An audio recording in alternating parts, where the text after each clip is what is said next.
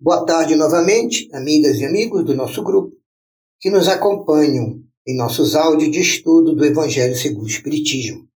Continuando nossas sugestões de entendimento sobre o capítulo 23, Estranha Moral, estudaremos agora os itens 4, 5 e 6, Abandonar pai, mãe e filhos. A passagem do Evangelho que dá origem a esses itens é: aquele que houver deixado pelo meu nome a sua casa, os seus irmãos, ou as suas irmãs, ou seu pai, ou a sua mãe, ou a sua mulher, ou seus filhos, ou até suas terras, receberá o cêntuplo de tudo isso e terá por herança a vida eterna. Evangelho segundo São Mateus, capítulo 19, versículo 29. Essas palavras de Jesus também não devem parecer estranhas porque retratam situações que naquela época eram normais para todos os povos da antiguidade. Os escolhidos, por exemplo, para serem iniciados nos templos gregos, nos mistérios gregos, nos templos do Egito e dos persas, quando eram admitidos nos templos como iniciados, deixavam tudo para trás a casa, o lar, o pai, a mãe, os irmãos, a sociedade e os parentes próximos. E iam viver trancados nesses templos de iniciação nesses países. Isso era comum na época. Da mesma forma, também os profetas bíblicos. E até os apóstolos de Jesus e os seus discípulos mais próximos tomaram essa atitude e tudo deixar para seguir o Mestre por onde quer que ele fosse. É o que registra o Evangelho de Lucas, capítulo 18, versículo 28 a 30, quando ele nos informa. Então disse-lhe Pedro: Mestre, quanto a nós, tu sabes que tudo deixamos para te seguir. Jesus respondeu: Digo-vos em verdade que ninguém deixará pelo reino de Deus a sua casa, seu pai, sua mãe, seus irmãos, sua mulher ou seus filhos, que não receba já neste mundo muito mais, e no século vindouro a vida eterna. Lucas 18, 28 a 30.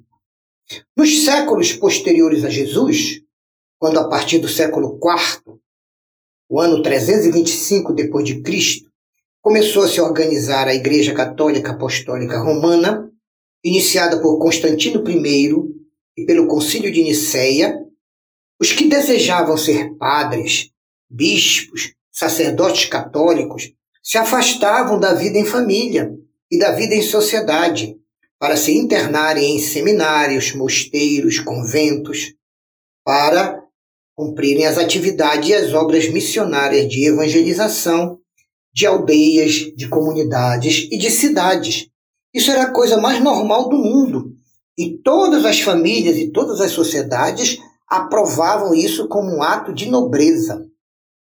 Durante também toda a Idade Média, toda a Idade Moderna e até os dias atuais, os jovens que têm vocação religiosa também deixam suas casas, suas famílias, seus irmãos, suas irmãs, seus pais, e se internam em seminários, em conventos, em mosteiros de ordens religiosas, para se dedicarem totalmente às obras de caridade e ao trabalho de evangelização dos fiéis, às orações pelo mundo, pelas nações.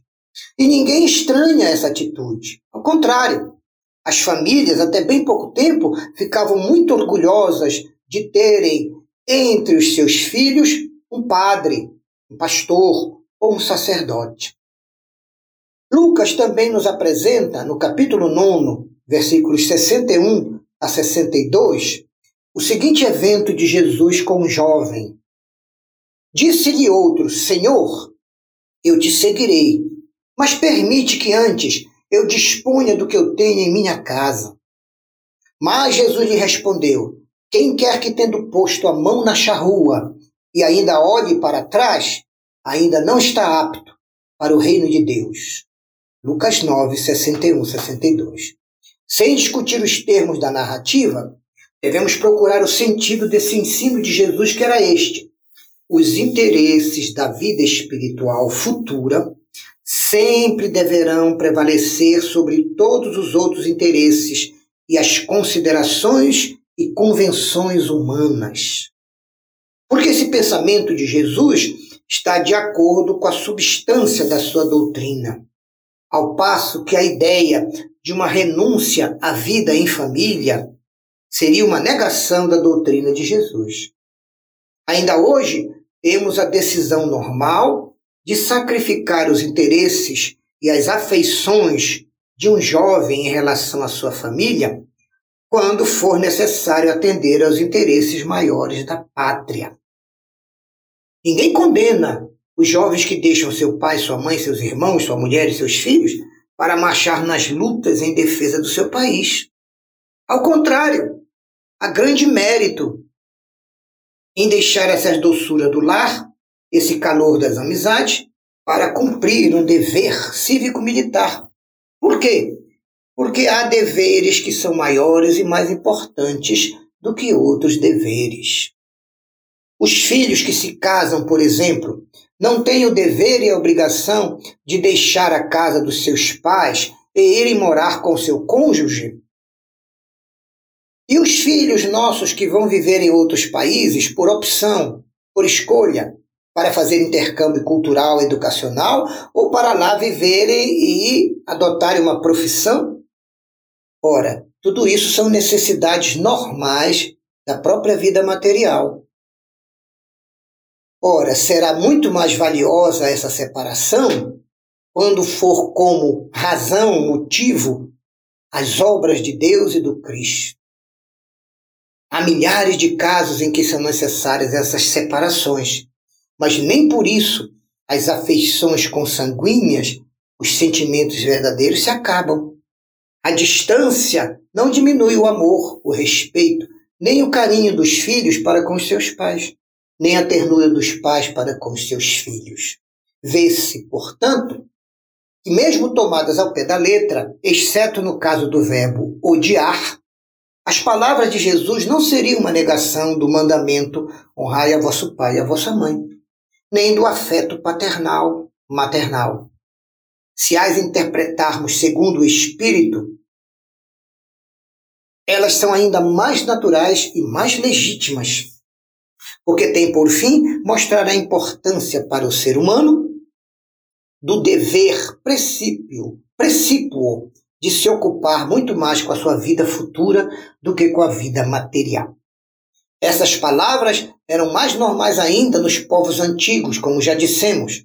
Naquelas épocas, devido aos costumes bárbaros, por exemplo, o pai, endividado, podia vender suas filhas para pagar suas dívidas.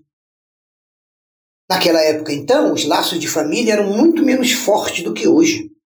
Nas civilizações modernas e mais avançadas, esses laços são mais estratificados, mais estruturados. Esses laços foram se fortalecendo com o desenvolvimento intelectual do espírito humano, da sua sensibilidade, o desenvolvimento da sua responsabilidade e do seu senso moral. Jesus destaca aqui, nessas passagens, a importância suprema dos interesses do espírito, que é imortal enquanto que a personalidade encarnada é passageira. Afirmando Jesus que quem renunciar aos sentimentos de proximidade e de calor de seus familiares, especificamente para seguir no mundo pregando, trabalhando e exemplificando a mensagem cristã, a sua doutrina sintetizada nos evangelhos, esse está no caminho certo para alcançar a sua redenção moral e espiritual. Em todas as religiões, temos exemplos dessa decisão. Santo Agostinho, Lutero, João Paulo II, Madre Teresa de Calcutá, Chico Xavier, Divaldo Franco, todos fizeram esta renúncia ao amor consanguíneo e familiar para adotar como família toda a humanidade, especialmente a que está em sofrimento e que sente necessidades emocionais, sentimentais e morais espirituais. A própria separação é necessária ao progresso. Assim, as famílias, como também as raças, se elas se limitam, vão perdendo oportunidades valiosas quando não se misturam, quando não se enxertam umas às outras. É só ver o Brasil. O Brasil é o maior laboratório de mistura de raças, etnias, culturas, religiões e crenças. Então, essa é uma lei da natureza, perfeitamente normal. E é uma lei que favorece o interesse do nosso progresso moral, tanto quanto o interesse do nosso progresso material.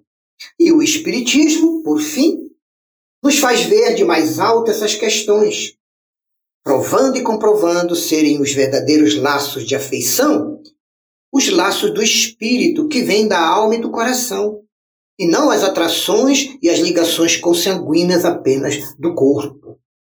Porque os laços espirituais não se quebram pela separação, pela morte, e ainda se robustecem na vida espiritual. Eles se fortalecem quando todos desencarnam e se reencontram, porque estão mais purificados em seus espíritos. Essa é uma verdade consoladora que somente o Espiritismo nos revela e nos oferece. E é tão consoladora que faz que, com que cada um que esteja em sofrimento tenha grande força para suportarem as suas lutas, seus sofrimentos, que são coisas naturais da nossa vida. Então, é esta nossa sugestão de entendimento para essas passagens do Evangelho. Jesus nos abençoe, tenhamos paz e estejamos com a consciência tranquila. Graças a Deus.